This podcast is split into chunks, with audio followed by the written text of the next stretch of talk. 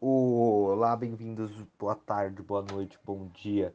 Eu tô meio num complexo de hora virada, né? Tipo, por conta das Olimpíadas de Tóquio. Então eu não sei o horário que você deve estar me escutando, mas seja muito bem-vindo ao show, a sua pilha de esportes do Apocalipse Show. Esse show apocalíptico acontece todas as sextas-feiras às 5 horas na Twitch. Então, vai lá conferir a gente todas as sextas-feiras ou nos escutar no YouTube, nas nossas plataformas digitais, que a gente sempre deixa gravado para vocês, caso você perca ao vivo a gente. Bom, uh, hoje no Showball eu vou conversar um pouco sobre Olimpíadas, né? Sobre uh, como que nós devemos curtir os brasileiros disputando, independente se ganha ou não.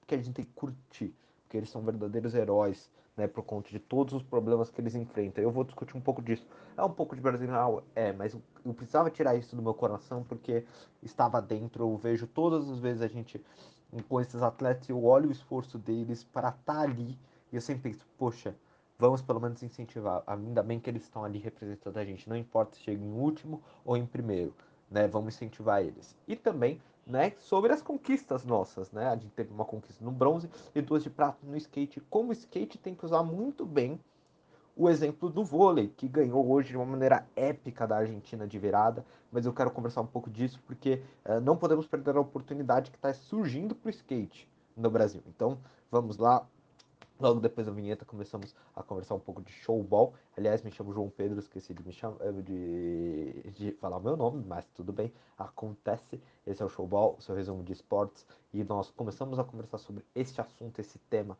logo depois da vinheta.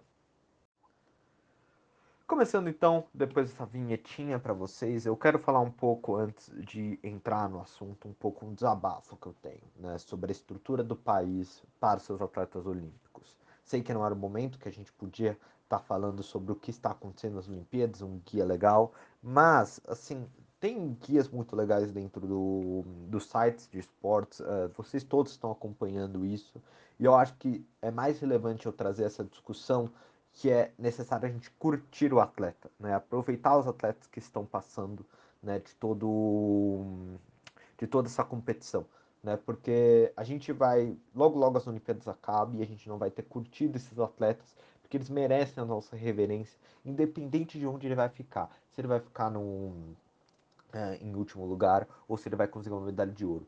E ele conseguindo entrar num pódio é um feito memorável perante a situação que esses atletas recebem no país. E aí vamos entrar um pouco então como é financiado o esporte no Brasil, o esporte olímpico no Brasil.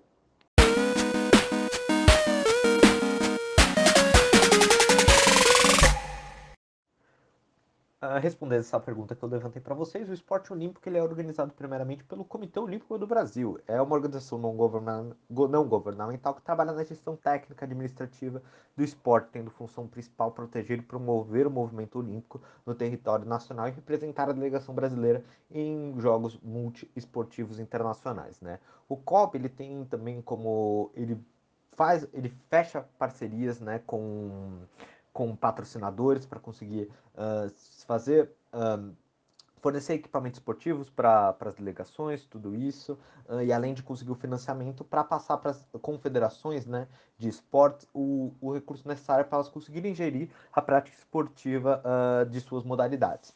Então, pensando nessa gestão, tanto na formação de novos atletas, compras de equipamentos uh, e conseguindo dar um melhor suporte para técnico para o atleta conseguir alcançar o alto rendimento dele.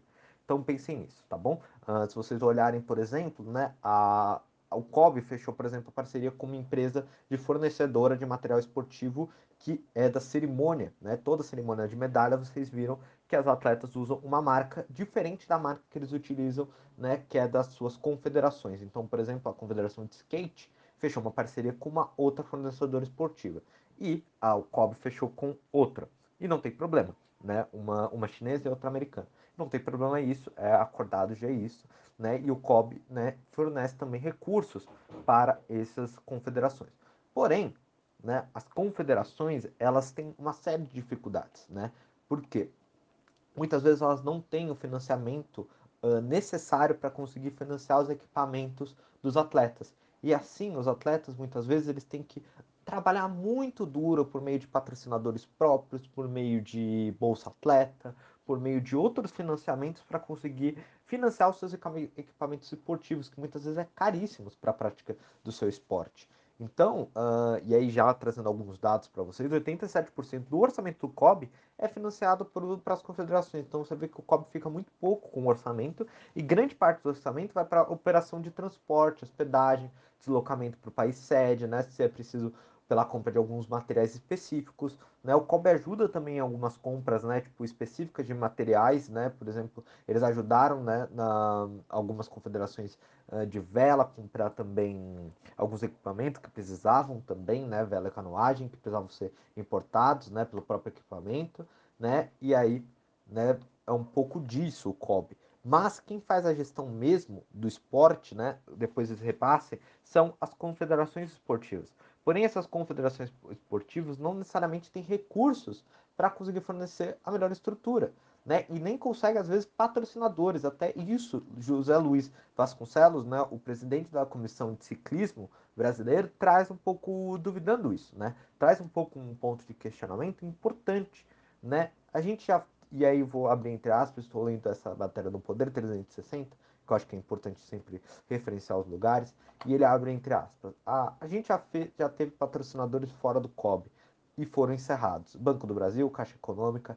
A gente hoje tenta, corre, oferece a todas as empresas, analisam, mas não é tão simples para as empresas patrocinarem. Mais dos, das quais das 34 confederações têm patrocinadores? Uh, questiona o José Luiz. Lembrando né, que, mesmo com essas dificuldades, o CBC, né, que é a Confederação Brasileira de Ciclismo, fechou um patrocinador né, com uma marca de esportiva para conseguir fornecer uh, os equipamentos para os atletas, pelo menos os uniformes dos atletas, até os Jogos de Paris. Mas mesmo assim, alguns custeios de bicicleta necessário para os atletas, muitas vezes é, é muito difícil para a confederação conseguir auxiliar. Né? Então, olhem isso. A confederação tem dificuldades para conseguir uh, auxiliar os seus atletas a terem a melhor performance. Por quê? Porque falta de recurso e patrocinadores. E aí você pensa, se o atleta que está nos Jogos Olímpicos tem dificuldade para desfinanciar, imagine na formação de base. Imagine a gente pensando que a gente precisa incentivar uh, atletas desde os seus 9 anos para conseguir chegar uh, aos seus 18, 19 anos num nível possível para disputar uma medalha olímpica. Então você vê que então a gente tem um gap de investimento nas confederações e ela está no COB. Tem uma limitação muito grande né? E eles são muito, às vezes, abandonados pela gestão pública, pelos governos e o Estado brasileiro para conseguir alcançar né, e incentivar a prática esportiva uh, em diferentes aspectos, né, para os jovens se incentivarem pelo esporte olímpico. Uh, e aí também outro ponto grave, que é o investimento nos atletas.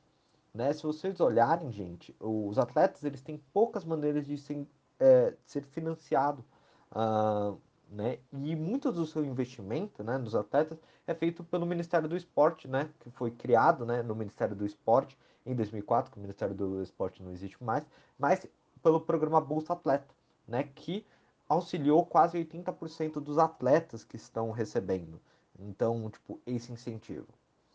Então, 80% dos atletas estão recebendo Bolsa Atleta.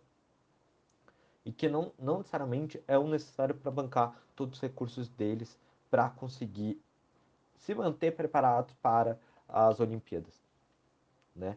E também, se vocês olharem, né, 19 das 35 que vão todos os esportes recebem os incentivos do programa. Não só desse programa também, gente, que vai ser também o da, da Forças, é, da, do programa das Forças Armadas, né, que é o programa por meio do PAR, que é o Programa de Incorporação de Atletas de Alto Rendimento. Então, as Forças Armadas auxiliam, né, num programa criado de 2018, 2008, né, pelo Ministério da Defesa, em conjunto com o Exército Militar do Esporte, e aí pegam esses atletas né, e auxiliam também. Ah, lembrando que o Ministério do, do Esporte, hoje atual, é o Ministro da Cidadania.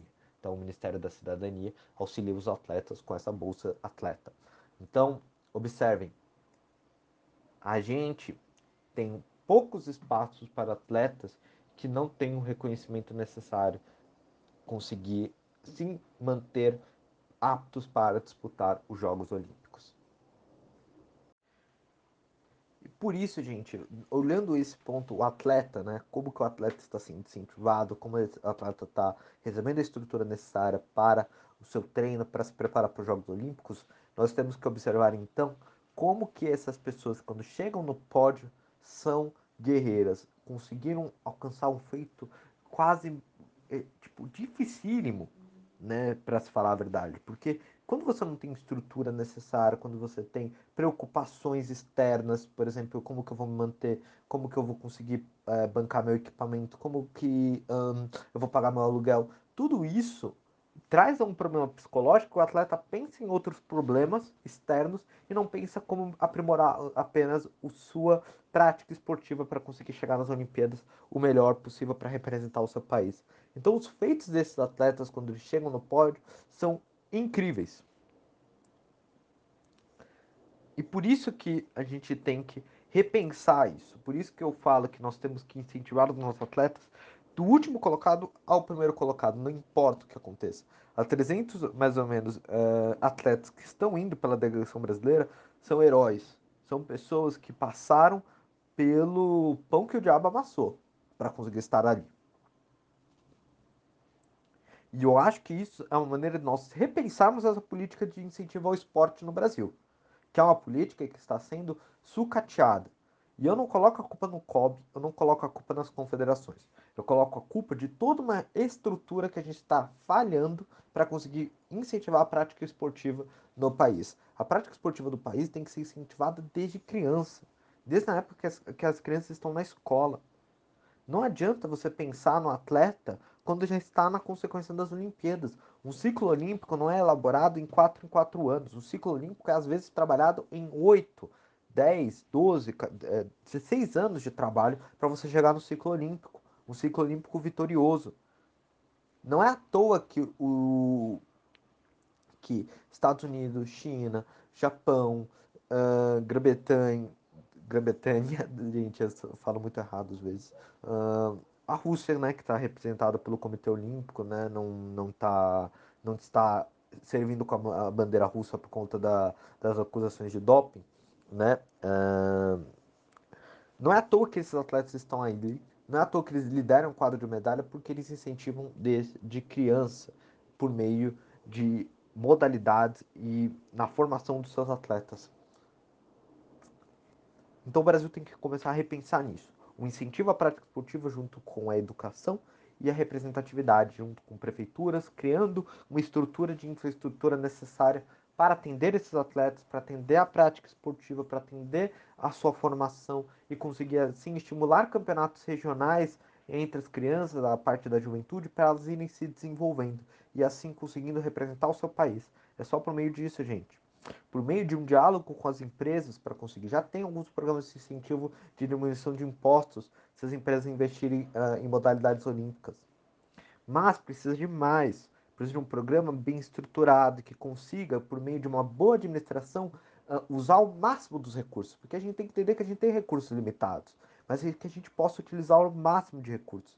Incentivar também, principalmente, gente, que eu acho que falta muito também no Brasil, é as modalidades estarem sendo passadas pelos atletas que já estão no alto nível de disputas nacionais, por exemplo. Então, uh, falta isso. E por que eu estou falando isso? Por conta do vôlei. O exemplo do vôlei é importante para a gente olhar, né, para as confederações olharem e pensarem, mesmo que a confederação de vôlei já teve alguns casos bem questionáveis lá, mas vamos observar, por exemplo, o caso do vôlei. O vôlei, gente, em 80 ganhou a sua primeira medalha de prata, em 83. Era um esporte visto numa época anteriormente, na época de 80, como esporte feminino, não esporte masculino. As pessoas olhavam com desdém para o vôlei. Em 83 a gente ganha a nossa primeira. 84, 83, por aí, da geração de 80, gente, eu não decoro as datas. Nós ganhamos o primeiro, a primeira prata nos Jogos Olímpicos. E aí fomos para 90 nas, na, na edição de Barcelona, e aí sim ganhamos a nossa medalha de ouro. E a partir daí nós começamos a incentivar e cada vez mais a prática esportiva do vôlei forte no Brasil. O vôlei sempre disputa medalha. A gente sempre tem confiança nas seleções de vôlei que nós vamos disputar um, uma medalha lá. E isso foi feito muito também por incentivo de ter clubes, clubes e empresas, né, aqui no Brasil, para o um incentivo de uma liga nacional forte. Nós temos uma Liga Nacional de Vôlei forte, constante, que a gente sempre acompanha, que a gente sempre fala. A gente sempre lembra dos embates entre Osasco e Rio pelo vôlei feminino, numa época. Então, uh, do Cruzeiro, do masculino, que colecionou títulos com o Wallace. Então, observem isso. Então, o vôlei fez um grande trabalho de incentivo de prática, tanto desde a formação dos seus atletas, né, com time juvenis, tudo, uh, e até uma liga muito forte nacional que o brasileiro acompanhe e goste. Então, você tem pessoas querendo praticar o esporte constantemente. E é isso que falta no Brasil. Falta a gente pensar maneiras de incentivar a imagem do esporte, né, desses esportes olímpicos, para as pessoas quererem praticar, pensar estruturas de infraestruturas, é, estruturas, né, pensar uma infraestrutura para atender uh, a formação e a prática esportiva desses atletas e também incentivo muito grande a todo um financiamento para esse atleta não pensar em como vai sobreviver, e sim em melhorar o seu rendimento. É isso um pouco que a gente tem que observar. E aí, olhando as medalhas, gente, o bronze no judô, uh, o judô sempre nos dá medalha, uh, na, em todas as Olimpíadas a gente tem medalha. E aí eu quero olhar um pouco também para a importância das medalhas de prata do Kelvin e da nossa fadinha, a Raíssa.